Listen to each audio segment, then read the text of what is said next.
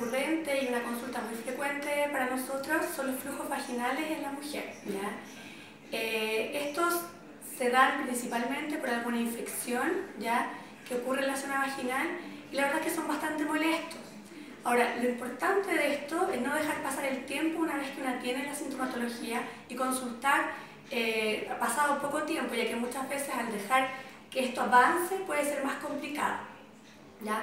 Muchas veces estas infecciones se dan por distintos motivos y eh, la forma de reconocerlo habitualmente es eh, la picazón vaginal, algún flujo que cae, el mal olor. Si usted tiene alguno de estos síntomas eh, o, hace tiempo que ya los tiene y nunca ha consultado, lo mejor es que consulte porque no es normal tener flujo vaginal. Entonces, vamos a hablar de cómo nos podemos pegar estos, estos flujos vaginales a través de infecciones eh, una forma recurrente de tener estos flujos vaginales es el uso de protectores diarios. ¿ya?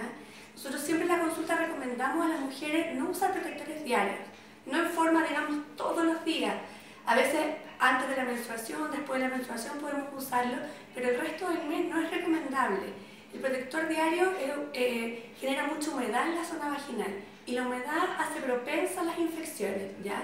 Por lo tanto, es importante, si tengo el hábito de usarlo todos los días, eh, dejarlo. Yo sé que cuesta, no es fácil, las mujeres se acostumbran a usarlo, pero en ese caso es más recomendable cambiarse el calzón varias veces al día a usar un protector diario. Y a pesar de que me lo cambie muchas veces al día, aún así no se recomienda su uso.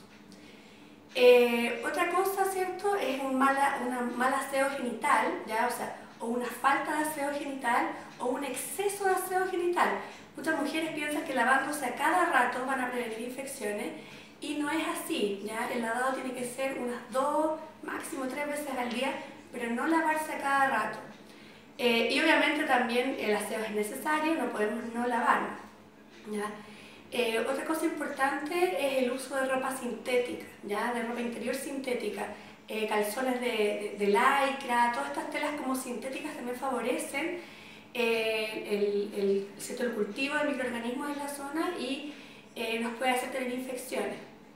Eh, infecciones de transmisión sexual, por supuesto, ya las infecciones de transmisión sexual provocan flujos genitales, provocan infecciones y eso nos puede tener, ¿cierto?, traer estas consecuencias.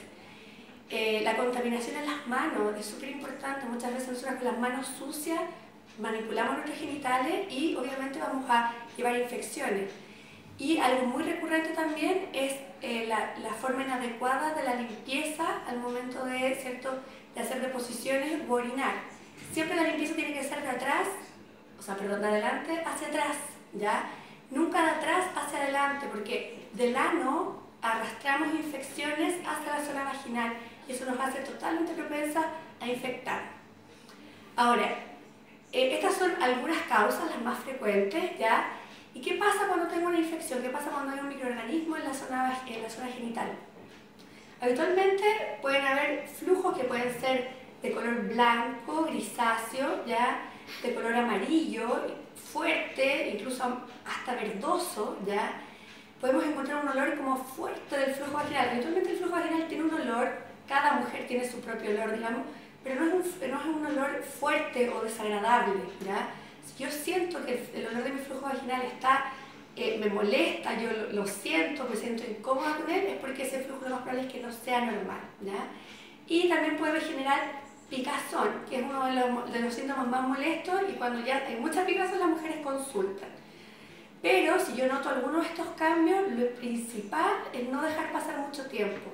A veces por vergüenza, a veces por, por falta de tiempo, etc. Las mujeres que están mucho tiempo con este flujo vaginal y se hacen infecciones crónicas. Y ahí es más difícil tratarla, es más complicado. Lo ideal es que si yo noto alguno de estos cambios, consulte lo antes posible, vaya a un ginecólogo, una matrona, para que me revise. ¿ya? Lo otro importante también que se ve mucho es que muchas veces las mujeres empiezan a buscar en internet y eh, se autoadministran tratamientos, ¿ya? hay una automedicación. Y muchas veces se equivocan en esos tratamientos y empeoran los flujos, ¿ya? Por lo tanto, no es bueno automedicarse un medicamento que les dieron alguna vez no necesariamente va a servir una siguiente vez, entonces lo mejor es no automedicarse y consultar. Antes de ponerse algún óvulo, alguna crema, no todos los bichitos son iguales y algunos necesitan distintos tratamientos, entonces no es bueno eh, buscar de repente en internet eh, y, y, automedicarnos, ¿ya? Siempre es mejor recurrir a un profesional que sabe lo que les va a indicar y hacer tratamiento correcto de una vez, ¿ya? Eh, así que eso, pues, las invito a que si tienen algún problema, consulten, ¿ya? es algo totalmente normal, a todas las mujeres alguna vez en la vida nos va a ocurrir, ya no hay por qué tener vergüenza, y atentas a las cosas que les dije, estos cambios de hábito importantes, eh, para prevenirlos.